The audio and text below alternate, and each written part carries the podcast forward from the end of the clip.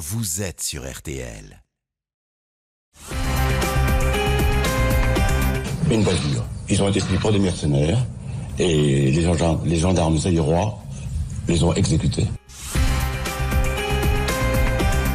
Bonsoir, bienvenue dans l'heure du crime avec au programme ce soir un mystère qui depuis 35 ans hante nos imaginations, ressurgit régulièrement dans les allées judiciaires, suscite spéculations, suppositions, révélations parfois totalement rocambolesques. Cette affaire, c'est la disparition le 6 août 1985 de Philippe de Dieuleveux avec six de ses coéquipiers dans les flots tourmentés du fleur Zahir, les rapides d'Inga. Dieu le veut, 34 ans, était alors l'une des personnalités préférées des Français, ex-présentateur télé de l'émission La chasse au trésor, souriant, intrépide, un modèle parfait de Tintin baroudeur et d'aventurier.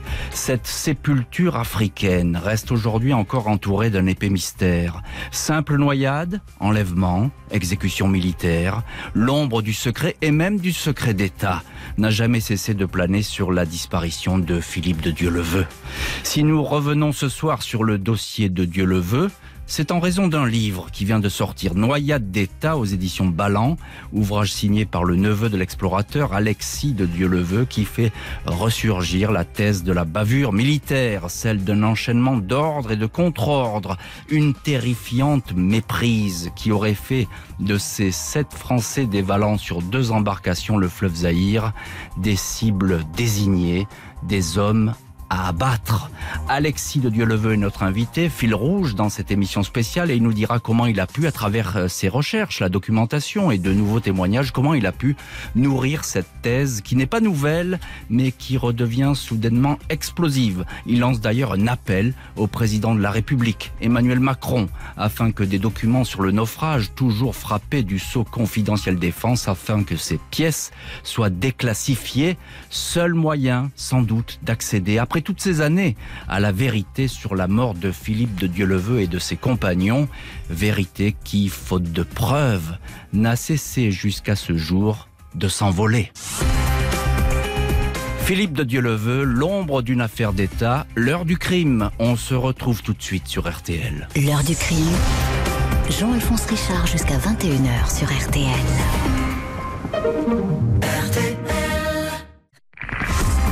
20h, 21h, Jean-Alphonse Richard sur RTL. L'heure du crime. Heure du crime où nous évoquons ce soir la disparition en 1985 du présentateur vedette de la télé, Philippe de Dieuleveux. Un nouveau livre relance la piste du secret d'État, celle d'une bavure militaire. Ce mardi 6 août 1985, le Françoise et le Godelive, deux énormes radeaux pneumatiques conçus pour le rafting, sont posés sur les cailloux de l'île aux hippopotames, au cœur de la jungle zaïroise prêts à s'élancer sur un fleuve rugissant et déchaîné. 42 000 mètres cubes secondes à cette période de l'année. Personne n'a alors tenté ce pari insensé, tellement dangereux que sur les neuf hommes de cette expédition qui vise à descendre tous les grands fleuves de la planète, deux préfèrent rester à terre. Le docteur François Laurenceau, ami d'enfance de Philippe de Dieuleveux, et Jean-Louis Amblard. Ils vont être les premiers témoins d'un terrifiant naufrage. Vers 8h45, Philippe de Dieuleveux, chef de l'expédition Africa Raft, et six coéquipiers s'apprêtent à partir à l'assaut de vagues hautes comme des immeubles. 10 à 15 mètres de haut, des vagues portefeuilles comme on les appelle. Ce raid nautique hors norme, a débuté à 2500 km de là, sur le lac Tanganyika, mais c'est la première fois que ces participants affrontent un tel paysage. Les sept hommes embarquent, sanglés dans leurs gilets de sauvetage, mais sans être arrimés à leurs embarcations. Aussitôt mis à l'eau, les bateaux filent à toute vitesse vers l'aval du fleuve Zahir. Dans un voile d'écume, on a du mal à les distinguer depuis la rive. Au bout de 300 mètres, les radeaux sont happés dans un méandre. Là, les deux équipages disparaissent alors dans le fracas de l'eau qui percute les récifs, des rochers tranchants comme des rasoirs. Plus personne ne reverra vivant Philippe de Dieuleveux et ses compagnons. Les liaisons radio sont immédiatement coupées Plus aucune trace des radeaux. Laurenceau et Amblard, bloqués sur l'île aux hippopotames, vont mettre un temps fou pour rejoindre la rive. Pas moins de 6 heures pour y parvenir avec l'aide de pêcheurs locaux. Ils espèrent que les équipages, qu'ils ont vus s'évanouir dans le paysage, ont pu accoster plus loin. Philippe de Dieuleveux est un baroudeur qui a la réputation de se sortir des situations les plus dangereuses. Pas une minute, les deux hommes ne vont imaginer le pire. D'ailleurs, personne ne croit à une tragédie, pas même Marc Gurneau, caméraman et ami de Philippe de Dieuleveux. Soit ils ont eu un incident mécanique avec les moteurs, soit ils ont eu un incident avec les bateaux, ils ont pu déchirer un des bateaux, mais encore une fois, c'est un petit peu comme le Titanic, sauf que là, il y a deux côtés, donc ça ne peut pas couler. Soit ils ont eu euh, un problème qu'on a du mal à imaginer, mais à mon avis, il ne faut pas s'alarmer trop tôt. Hein. C'est l'Afrique, c'est très difficile de communiquer. Euh, la région où ils sont est très accidentée, donc pour les liaisons radio, c'est pas facile. Je crois que si après le 15 août, on n'a pas de nouvelles vraiment sérieuses, là, il faudra s'inquiéter. Bonsoir Alexis de Dieuleveux. Bonsoir à tous. Vous êtes le neveu de Philippe de Dieuleveux, le fils de son frère Jean. Vous publiez ce livre, Noyade d'État aux éditions Ballant, et merci de nous en avoir donné la primeur sur RTL ce soir. Euh, pourquoi Alexis de Dieuleveux, en quelques mots, euh, revenir, euh, pourquoi en quelques mots, revenir aujourd'hui sur cette tragédie? Tout n'a pas été dit, tout n'a pas été écrit, c'est ça?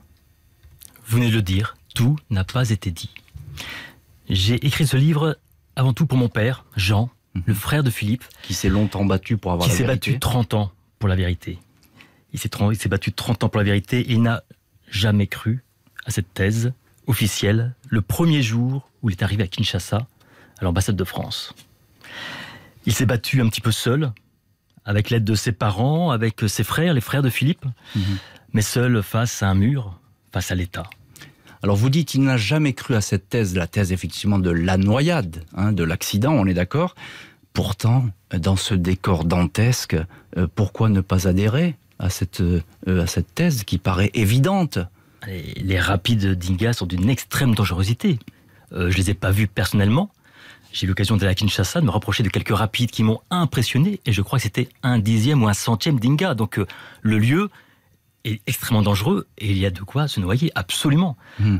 Mon père, dès qu'il est arrivé sur place, il a été très mal accueilli. Hmm. Il arrive, il est militaire, officier commandant, il est accueilli par le vice-consul de France à Kinshasa, on lui confisque son passeport. Alors que c'est un, il faut rappeler que votre père c'était un militaire, etc. Et surtout qu'il est envoyé là-bas en mission. Hmm. Il est parti travailler à Riyad. Il a décidé, dès qu'il a appris la disparition de Philippe et de son expédition, tout de suite, il s'est dit, il s'est passé quelque chose. Pourquoi? Parce qu'il se sent rejeté, c'est un accueil qui est qui n'est pas bon pour lui, donc il se dit, on me cache quelque chose? Oui, il arrive à Kinshasa, il est en mission, je le répète, parce qu'il quitte Roissy sur une permission. Mhm. Il quitte son travail, il prend des, des jours de congé pour enquêter et surtout pour retrouver son frère. Et là, on l'appelle pour dire, vous pouvez pas partir euh, sur un voyage privé comme ça, on vous met en mission. Alors tout de même, j'insiste, et je me fais un petit peu l'avocat du diable, mais euh, effectivement, on a dit aussi, par exemple, que les équipages autour de Philippe de Dieuleveux n'étaient pas très bien préparés à une telle expédition, qu'il n'y avait pas de spécialistes du rafting. Est-ce que c'est vrai? Est-ce que c'est vrai Mon père s'est pas trop penché sur l'expédition elle-même. Euh, il savait que Philippe faisait beaucoup d'expéditions, il avait beaucoup d'aventures. Il suivait ça de loin. Euh, après, il a eu effectivement un petit regard. C'est vrai que la composition, elle est, elle est surprenante. Euh, c'est un groupe d'hommes qui ne se connaissent pas. Hétéroclites. Oui, certains. Il y en a un qui arrive juste avant le départ, mhm. alors qu'il y a un an de préparation. Il y en a qui arrivent en cours de route. Il y en a qui partent en cours de route. Il n'y a pas une bonne ambiance, il n'y a pas une bonne solidarité, il n'y a pas d'esprit d'équipe. Et ça, c'est Philippe qui témoigne tout cela à Jean. Philippe ne sent pas cette expédition. Il n'est pas bien il est pas bien et parce que c'est trop risqué ou parce qu'il y a quelque chose en plus? On va en parler évidemment. Il y a autre chose pour mon père. Laurenceau et Amblard, les deux hommes qui n'ont pas embarqué, vont donner l'alerte que deux jours après la disparition des bateaux, le temps d'avoir été entendus par la gendarmerie zaïroise qui garde à cet endroit un barrage stratégique, le barrage d'Inga, puis avoir regagné le port de Maladi, à 40 km de là, c'est ici que les deux hommes prendront conscience que c'est un drame qui s'est joué sur le Zaïre. Le mystère Philippe de Dieu le veut, accident ou noyade d'État? On se retrouve tout de suite dans l'heure du crime. 20h, 21h. L'heure du crime sur RTL.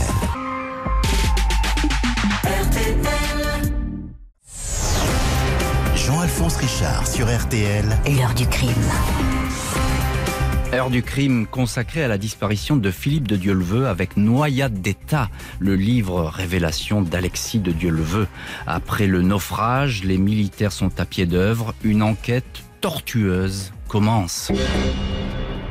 Il faut attendre deux jours, le 8 août 1985, pour que l'ambassade de France à Kinshasa soit prévenue de la disparition de l'animateur aventurier Philippe de Dieuleveux et de six de ses coéquipiers.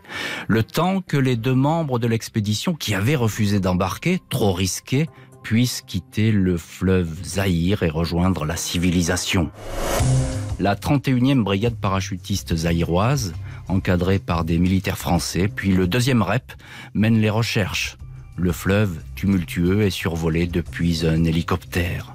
Le jour qui suit, enfin un signe de vie, du moins, le croit-on. Les deux bateaux sont retrouvés. Le Godelive est à 300 mètres à peine de son point de départ, retourné, moteur détérioré. Le Françoise, plus à naval, est intact, mais aucune trace humaine. Dans les jours qui suivent, des affaires des équipages sont retrouvées dans un village. Rien d'étonnant, les pêcheurs du coin collectent tout ce que charrie le fleuve. 23 jours après le drame, un premier corps est retrouvé, identifié grâce à sa dentition, celui du Belge Guy Colette. Cause de la mort, selon le légiste, noyade. Le 6 septembre, un deuxième corps, un buste atrocement mutilé à 90%, disent les militaires, est découvert. À la morgue de Kinshasa, le docteur Nzouzi Ntoula est affirmatif. C'est bien le corps de Philippe de Dieuleveux. Le 11 septembre, le consul de France envoie un téléx à Jean de Dieuleveux, le frère de l'animateur. Le corps de Philippe a été retrouvé et a pu être identifié. On saura, un mois plus tard, avec la contre-autopsie de l'Institut médico-légal à Paris, qu'il n'en est rien. Ce corps restera à jamais anonyme, sans doute le premier mystère dans une affaire qui va susciter davantage de questions que de réponses. Alexis de Dieuleveux, on s'arrête un instant sur euh, cette première phase, si je puis dire, des investigations. Et on va les prendre, si vous voulez bien, dans l'ordre. A priori, un naufrage accidentel, hein, c'est la thèse qui est développée d'entrée. Euh, parmi les indices, il y a ces deux bateaux. Qu'est-ce qu'on peut en dire de ces deux bateaux? Est-ce qu'ils parlent? Ils peuvent parler, oui, parce qu'il y a un bateau qui est complètement euh, désossé, il n'y a que l'armature métallique qui reste. C'est Mhm. très surprenant. Les boudins ont disparu. Il y a un autre qui est intact, Mhm. qui aurait eu quelques chocs. Le Françoise. intact. Le Françoise, le bateau de Philippe. Euh, les rafts avaient des postes radio militaires insubmersibles avec des grandes antennes. L'antenne du Françoise est intacte. Le bateau ne s'est pas retourné. Le moteur va, peut continuer à fonctionner. je crois, Ouais. oui, attaque. Donc euh, on sait que ce bateau a accosté. Et surtout, il y a des témoins. Il y a des témoins, et on n'en parle pas assez des témoins. Aujourd'hui, on parle d'un témoin, qui est l'ingénieur Atunga Tunasi, un ingénieur zaïrois, qui lui dit avoir vu trois blancs accostés sur une plage en face d'Inga. Mhm. Et puis le lendemain, il dit trois blancs, trois noirs, le 6 août, le 7, il ne sait plus. Oui, Alors, se- on ne sait pas très bien à quel Alors- moment il a vu ces personnes. hein. Alors, la mémoire ou une pression. On ne parle pas des autres témoins. Ce n'est pas un témoin oculaire dans cette histoire. C'est cinq témoins et on n'en parle pas. Ce livre parle de ces témoins. Il y a trois témoins qui sont des, euh, des techniciens du barrage, qui étaient sur les bords du fleuve, qui savaient que les bateaux allaient passer, sont descendus les voir. Ces techniciens ont été interrogés par le lieutenant-colonel Loïc de Chazal, médecin militaire, un des premiers officiers à s'être rendu sur place. Il les a vus, il a récolté leurs témoignages. Trois témoins, trois versions identiques, trois blancs sur une plage en face. Extrêmement troublant. Et là, euh, on donne des dates, on donne des heures, on sait à peu près? Ils ont disparu le 6, le 7, c'était peut-être euh, Loïc de Chazal a dû intervenir le 8, je Mm. pense. Mm, mm. Et mais euh, ce n'est pas tout. En tout cas, il y a un faisceau de témoignages Ce qui est important, concordants. ce qui est important, c'est que cet officier français qui a ces témoignages rédige son rapport avec ses conclusions. Et l'ambassade de France lui demande de modifier son rapport. Vous êtes sûr de ce que Je vous suis avez sûr de ça, témoignage de son épouse. Que- Absolument. que vous reprenez dans, dans, Tout à fait. dans Je cet dans ouvrage. livre, hein. absolument. Et je termine sur le cinquième témoin. C'est un officier zaïrois qui était sur place et qui a vu trois blancs également accostés sur cette plage. Mhm. Et là, c'est le témoignage de Jean-Paul Orlando. Jean-Paul Orlando est le pilote qui a permis à Philippe de faire une reconnaissance aérienne au-dessus d'Inga. Mhm. Et Jean-Paul Orlando s'est posé quelques jours après sur cet aérodrome d'Inga. Il a rencontré un officier aérois qui lui a témoigné euh, ce qu'il avait vu. Cet officier aérois a disparu. Jean-Paul Orlando ne l'a plus jamais revu. Alors ça, c'est extrêmement troublant, effectivement, de ce faisceau euh, de, témoignages concordants et que vous faites, euh, euh, que vous révélez dans, dans, cet ouvrage. On va passer, si vous voulez, à la deuxième phase, c'est la découverte des corps, parce que là aussi, on peut, effectivement, les corps peuvent parler. Qu'est-ce qui se passe autour de, un petit peu de ce micmac, notamment autour de ce corps dont on dit qu'il est celui de Philippe de Dieuleveux, ça n'est pas celui-là. Qu'est-ce qui s'est passé? Je voudrais juste revenir un instant sur le corps de Guy Colette. Vous avez parlé de cette dentition. Il a été identifié par un bijou sa chaîne en or. Mhm. Et son épouse a accepté ce corps sans contre-autopsie. Elle a accepté, elle a reconnu la chaîne. Le corps est rentré en Belgique dans un cercueil plombé. La famille n'a pas vu la dépouille. N'a pas vu la dépouille. Oui, Affaire Colette mhm. classée. Mhm. Alors l'autre corps. Je termine sur l'affaire Colette, car mon père avait un gros doute sur ce corps. Il a eu les rapports dentaires, et là on revient à dentition, de Guy Colette. Le rapport militaire qui décrit la dentition de Guy Colette le dit clairement, la dentition présentait effectivement quelques vides dus à des chocs, mais les dents, bien que déchaussées, paraissaient saines et présentaient aucune trace de soins dentaires. Or, le médecin dentiste de Guy Colette a donné toute une liste de soins dentaires de son patient Guy Colette. Les rapports de dentition ne collaient pas. Donc il y a, il y a un doute, ce que vous affirmez euh, sur, sur ce premier corps. Et donc le deuxième corps, qui lui est extrêmement détérioré hein, à 90%. Exactement. Et le deuxième corps, c'est important parce que c'est la pièce clé de ce dossier. Alors allez-y. Je vous ai dit que mon père était très mal accueilli à Kinshasa. Il a rencontré un attaché militaire qui a, qui a même insulté mon père. Mhm.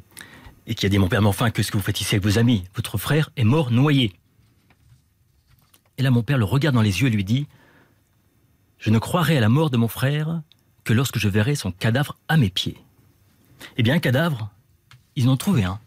Ce fameux corps dont vous parlez, mutilé à 90%. Un corps qui n'avait pas de tête, pas de main, pas de sexe, pas de viscères et pas d'extrémité de pied.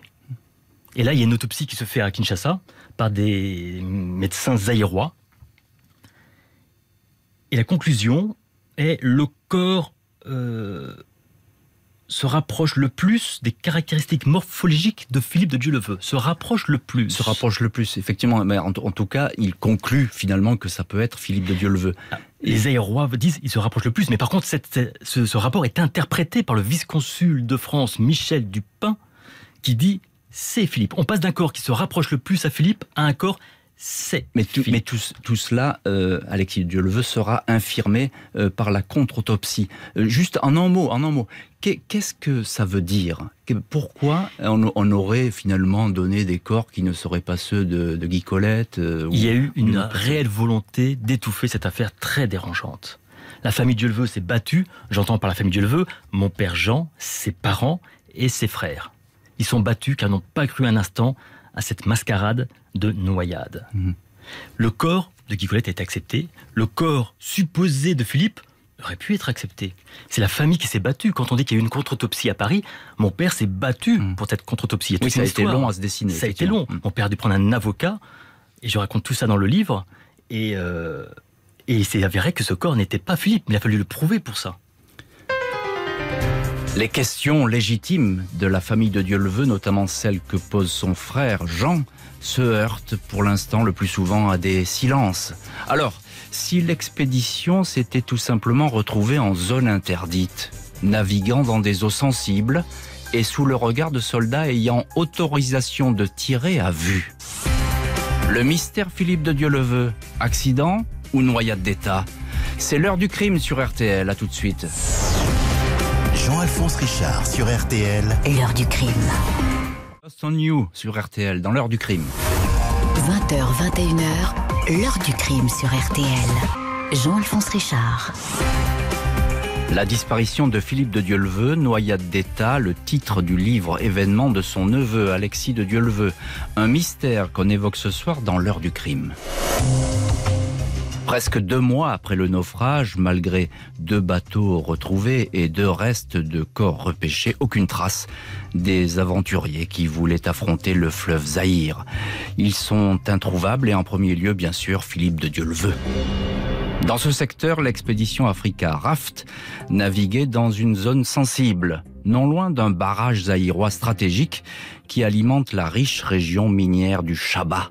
Un ouvrage protégé par l'armée qui, à ce moment-là, craint des incursions de mercenaires dans cette région instable.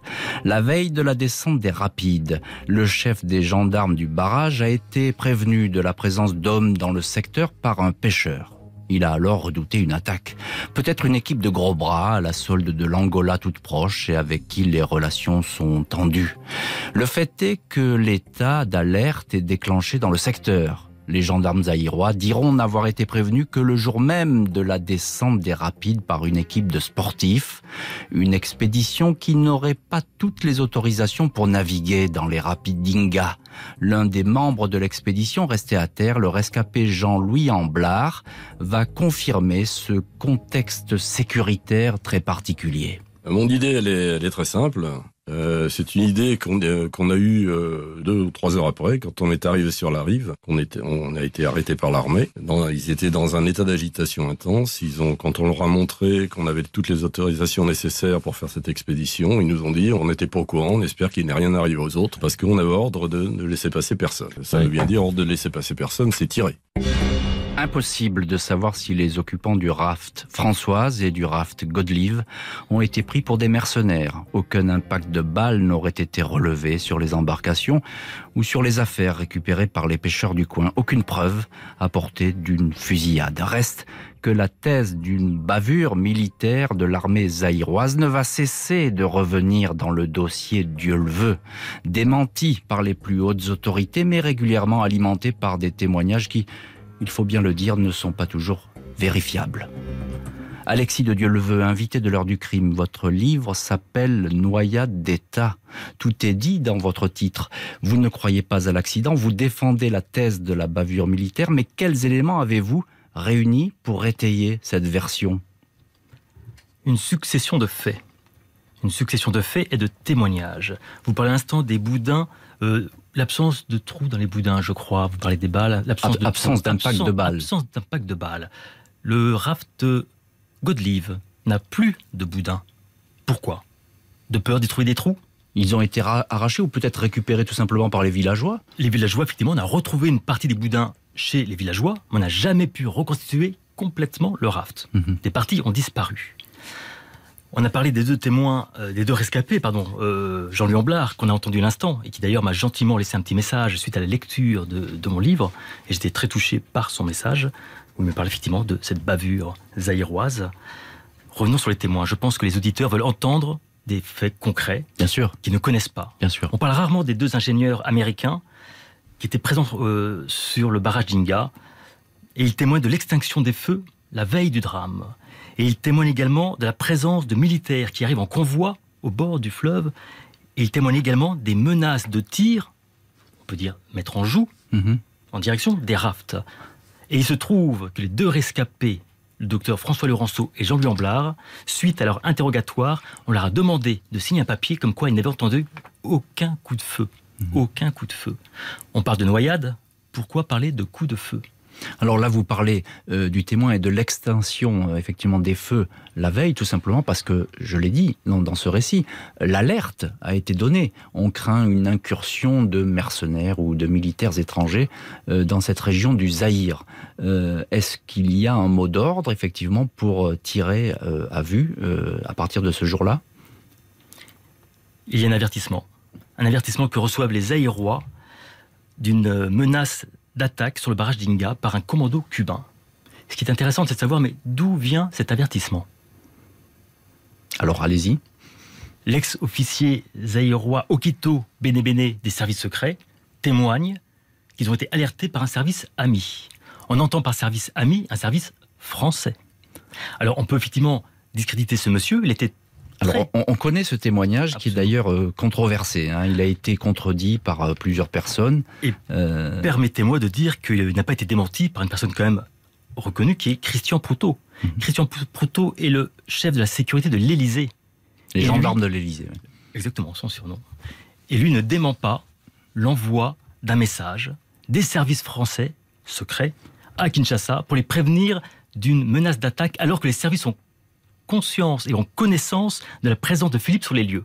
Ce message envoyé mettait Philippe et son équipe en danger directement. Donc ce que vous nous dites, c'est que euh, finalement, euh, la France, sans doute maladroitement, aurait exposé cette euh, équipe de sportifs qui s'apprêtait à descendre le, le fleuve Zaïre, euh, sans le vouloir, et que cette équipe, donc conduite par Philippe de Dieu-le-Veut, serait tombée dans une espèce de traquenard. C'est bien ça?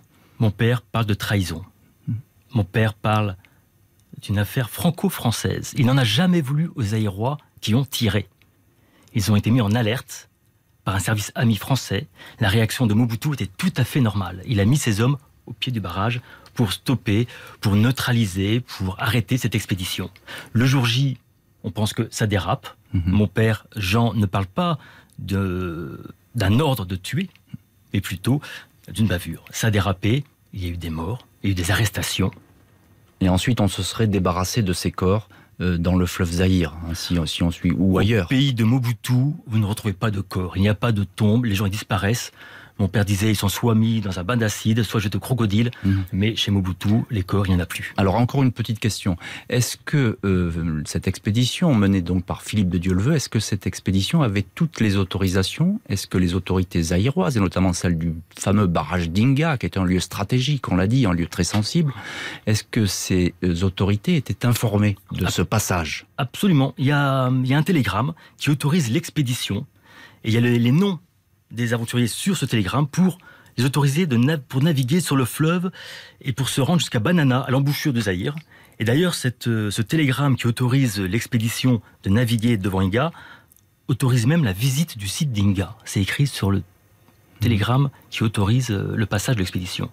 qui, qui plus est, il faut le rappeler, euh, Philippe de Dieu-le-Veut avait reconnu les lieux, hein, notamment avec, euh, C'est intéressant. a- a- avec, euh, un, Ouais, un- avec un pilote. un pilote euh, d'avion. mais Philippe a tenu à reconnaître les lieux seul. Le pilote a fait une reconnaissance des lieux, donc survoler les, les rapides d'Inga, avec quelques membres de l'expédition.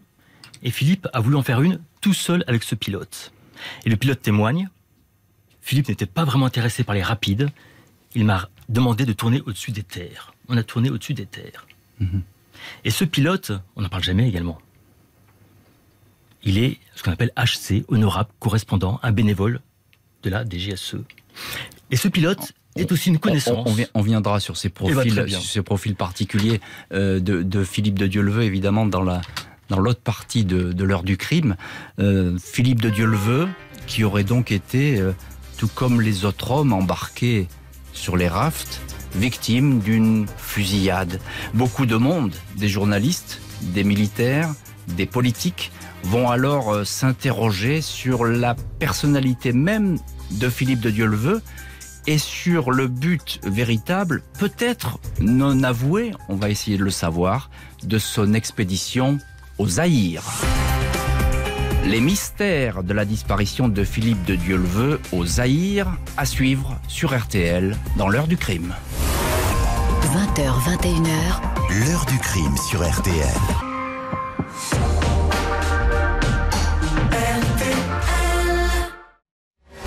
L'heure du crime, présenté par Jean-Alphonse Richard sur RTL. Heure du crime consacrée à la disparition inexpliquée de Philippe de Dieu-le-Veut en 1985 lors d'une expédition.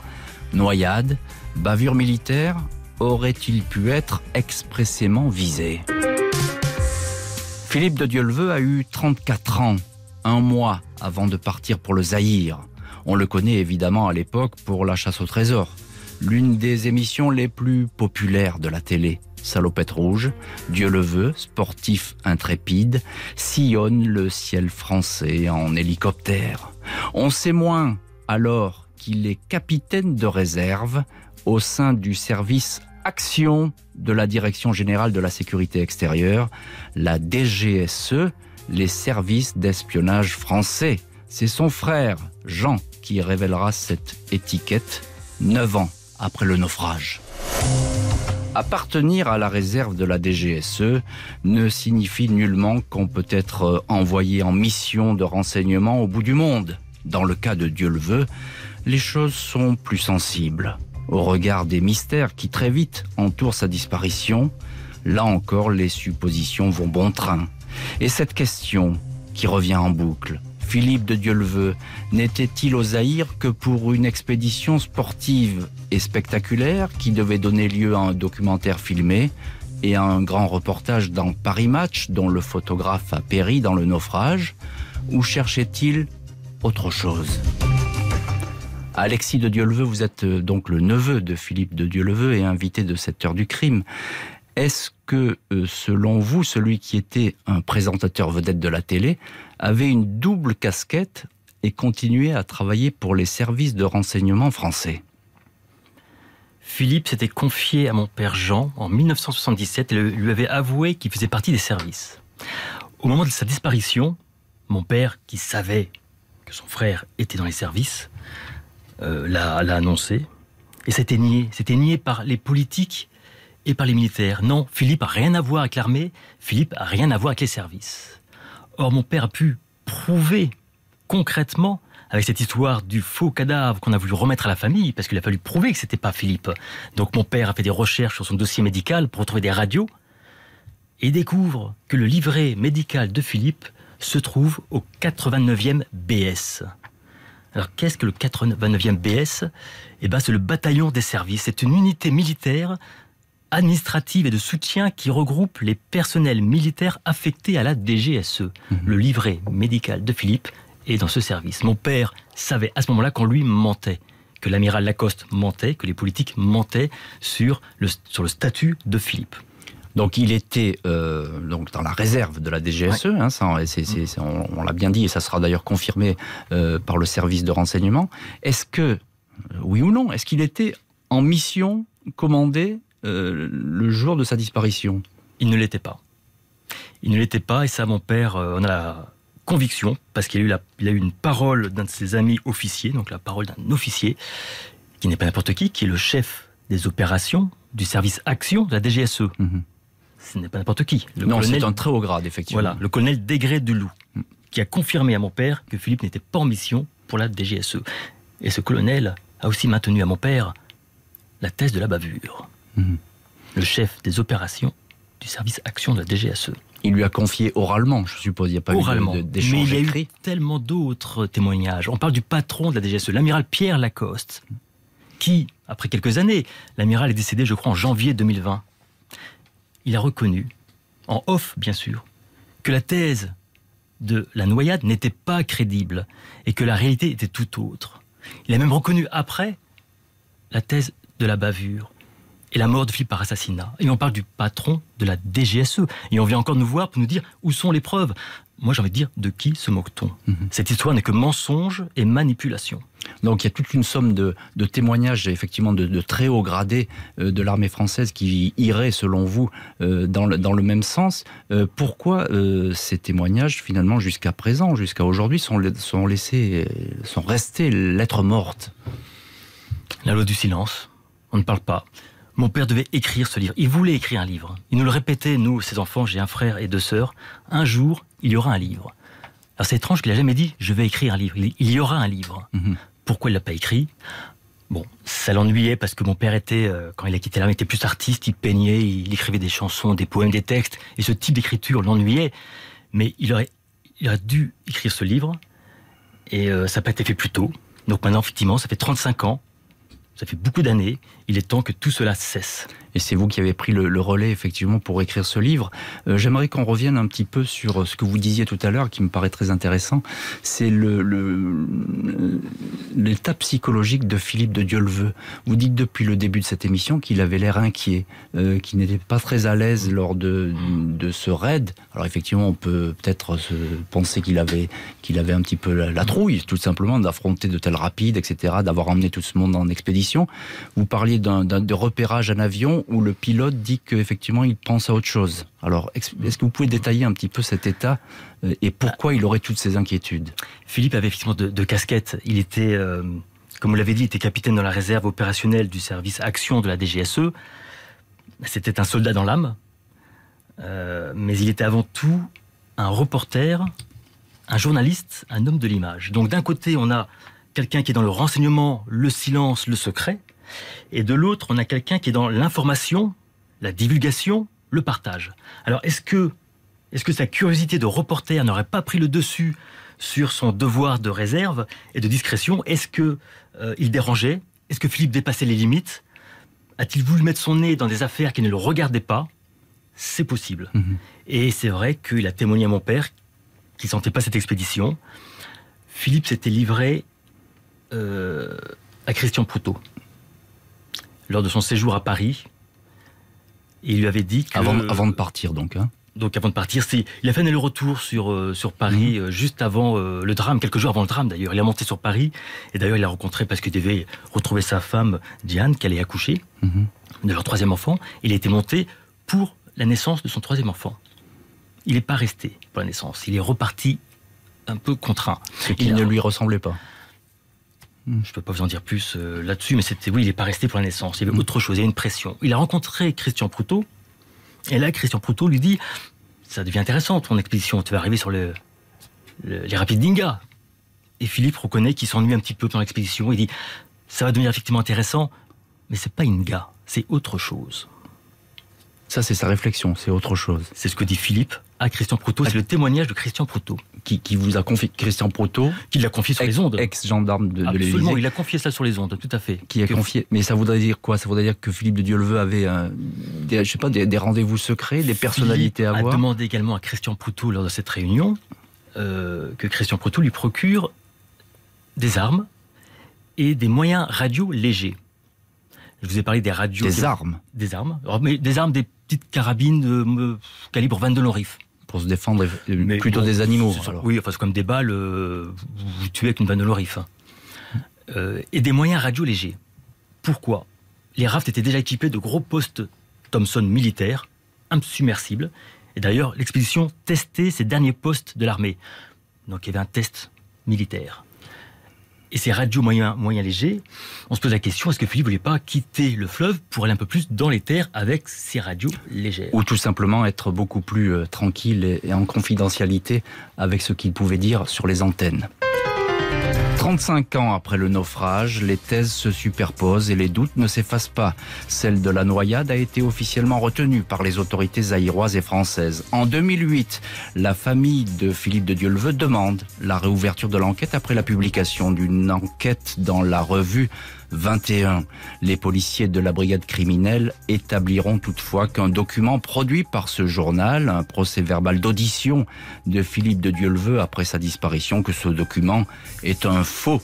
L'enquête ne sera donc pas relancée. La disparition de Philippe de Dieuleveux, la France cache-t-elle la vérité? À tout de suite dans l'heure du crime. L'heure du crime, présenté par Jean-Alphonse Richard sur RTL. L'heure du crime. Jean-Alphonse Richard, jusqu'à 21h sur RTL. Heure du crime où nous revenons ce soir sur le mystère Philippe de Dieuleveux, dont la disparition en 1985 dans les flots du fleuve Zaïre est toujours inexpliquée. Pas de corps, pas de traces, pas de message.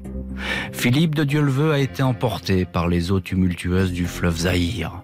C'est la version retenue et avancée par les autorités françaises qui ont toujours balayé des thèses plus sulfureuses. Le fait que Dieu le et ses six camarades de l'expédition Africa Raft aient pu être abattus, victimes d'une bavure de l'armée zaïroise, ou bien que l'ex-animateur télé, réserviste des secrets français, aurait pu être en mission dans le secteur, se servant du prétexte de l'expédition pour se livrer à on ne sait quelle rencontre. La France, et notamment le ministère de la Défense, a toujours affirmé qu'il n'y avait plus de documents confidentiels sur la disparition de Philippe de Dieuleveux, plus aucune pièce. Le message des autorités est depuis des années le même. Il serait vain de chercher autre chose qu'une noyade accidentelle pour expliquer ce drame. Alexis de Dieuleveux, vous êtes le neveu de Philippe de Dieuleveux Et notre invité fil rouge ce soir dans l'heure du crime, auteur de Noyade d'État qui défend, on l'a compris, la thèse d'une bavure militaire. Il vous reste des documents à voir, tout n'a pas été dévoilé, des pièces classées secret défense, notamment, en tout cas le ministère de la Défense lui dit ça n'existe pas. Effectivement, le ministère de la Défense euh, reconnaît euh, l'appartenance de Philippe euh, au service, mhm. mais il reconnaît également que Philippe n'était pas parti en mission pour la DGSE dans le cadre de son expédition, et de ce fait, il n'aurait aucune pièce concernant la disparition de Philippe le 6 août 85. C'est-à-dire il n'y a pas de, il n'est pas en service, donc il n'y a pas de document. Il n'est pas en service, il n'y a pas de document là-dessus, il ne savent pas. Et d'ailleurs, comme mon père savait effectivement qu'il n'était pas en mission pour la DGSE, il faut savoir que la DGSE a envoyé des agents enquêter officieusement après la disparition. Ce qui est d'ailleurs un classique, dès lors qu'un un membre des services secrets euh, est mis en cause dans une affaire, il est très souvent le cas que, que, des agents de son service aillent enquêter. Et le retour, pardonnez-moi Jean-Alphonse, mais le retour est intéressant parce que le verdict de ces agents officieux est clair, une bavure zaïroise. Mais comment savez-vous ça? J'étais en contact avec un de ces agents, donc c'est du off également, voilà, je ne peux pas dire de nom, donc euh, je n'ai pas la trace écrite. Donc vous, vous avez un, témoignage, euh, sérieux, tout à fait. Entre familles de militaires, effectivement, les choses sont souvent plus faciles. Je ne connais pas ce monsieur. Voilà. Euh, mais ce que je veux dire par là, c'est que vous avez aujourd'hui la certitude qu'il y a toujours dans les archives du ministère de la Défense, les archives officielles, un dossier, Philippe de Dieu-le-Veut, qui n'a pas été ouvert. Ou qui, reste, ou qui reste fermé. Fermé, détruit. Ça fait 35 ans dans les affaires d'État. Vous savez, mon père disait dans les affaires d'État, la justice est dépendante du pouvoir. C'est grave de dire ça. Mhm. La justice est dépendante du pouvoir. Mais il avait raison, parce que Africa Raft en est la démonstration. Mhm. Il y a une telle succession de faits dans ce livre qui démontre, mais qui démontre le mensonge et la manipulation.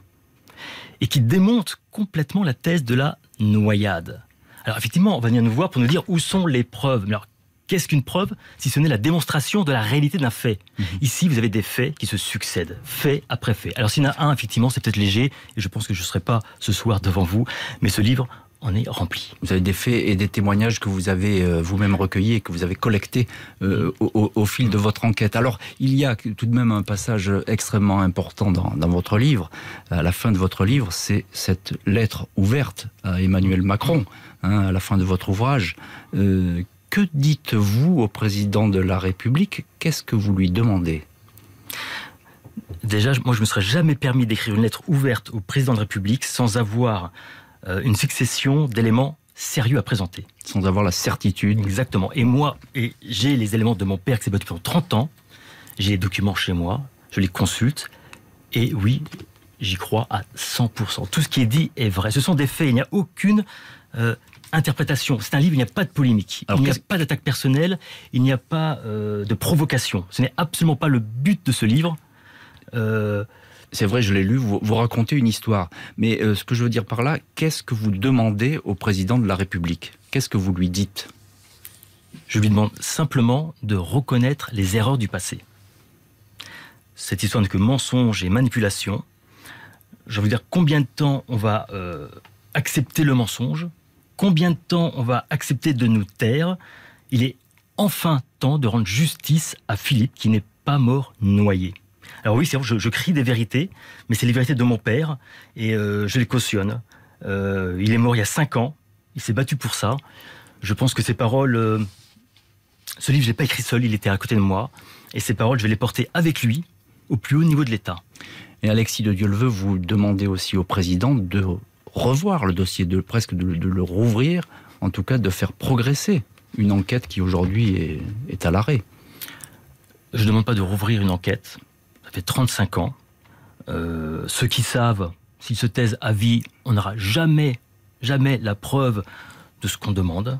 Déjà, reconnaître cette thèse euh, qui est l'assassinat, la bavure sur l'expédition africaine, puis l'assassinat sur Philippe qu'on a arrêté vivant, ce serait déjà une grande victoire pour moi, pour mon père et pour Philippe. Je ne veux pas que mon père soit mort pour rien. Je veux donner du sens à son travail, euh, à son enquête, et moi je veux rendre justice à mon parrain Philippe. Après, c'est vrai que je demande au président de la République euh, certaines pièces au niveau du, Quai d'Orsay, au niveau euh, de la DG aussi, parce qu'il y a un message qui est parti alerter Mobutu d'une menace d'attaque. Il est où ce message? Est-ce qu'il y a des traces de ce message pour le prouver Okito mhm. Bene en parle? Christian Proutot en dément pas. Je demande effectivement euh, des traces de ce message. Est-ce que vous pensez très sincèrement, Alexis de Dieuleveux, que un jour le dossier Philippe de Dieuleveux sera définitivement éclairci, ou bien qu'on va rester dans l'ombre et le mystère? Mon père, il a toujours cru. C'est pour ça qu'il n'a pas écrit ce livre, parce qu'il laissait le temps au temps. Il attendait que des gens parlent. Euh, un jour, il a croisé euh, Roland Dumas. Je crois qu'on l'a pas encore cité. C'est extraordinaire. Le ministre des Affaires étrangères, qui est derrière. Ancien ministre des Affaires étrangères. Absolument. Et qui était euh, mandaté par notre président de l'époque, François Mitterrand, pour, pour gérer cette affaire, pour camoufler cette affaire, pour étouffer cette affaire. Et mon père, oui, pensait qu'un jour peut-être quelqu'un parlerait. Mais aujourd'hui, c'est pas trop le propos de mon livre. Mon livre, c'est de démontrer quelque chose. De mhm. démontrer qu'il y a du mensonge, de la manipulation et qu'on n'a pas tout dit. Là, vous allez découvrir l'histoire sous un autre angle. Vous allez dans les coulisses d'Africa Raft et des choses que les gens ne connaissent pas. Ceux qui aiment Philippe, ceux qui s'intéressent à cette histoire, ils vont découvrir une Je raconte une histoire. Une histoire faite euh, de, de, de vérité, de témoignages, et je demande au président de la République qui a reçu ce livre, je lui ai envoyé ce livre, euh, de le lire attentivement. Et puis euh, de ne pas fermer les yeux, de ne plus fermer les yeux, de ne plus se taire sur ce type de mensonge d'État. Vous attendez aujourd'hui une réponse des plus hautes autorités de l'État, c'est ça? C'est le seul moyen de faire progresser ce dossier aujourd'hui J'en appelle directement au président de la République aujourd'hui, absolument. Et pour votre famille, c'est parce que c'est aussi très important. C'est un combat que vous livrez depuis, 35 ans maintenant. C'est un livre hommage. C'est un livre hommage au combat de mon père. C'est un livre à la mémoire de Philippe pour ne pas l'oublier. C'est un livre euh, vérité pour rendre justice à Philippe. Et c'est un livre euh, que je veux très sincère. Il est brut d'authenticité. J'y mets tout mon cœur. Euh, il n'est pas question de gagner de l'argent avec ce livre.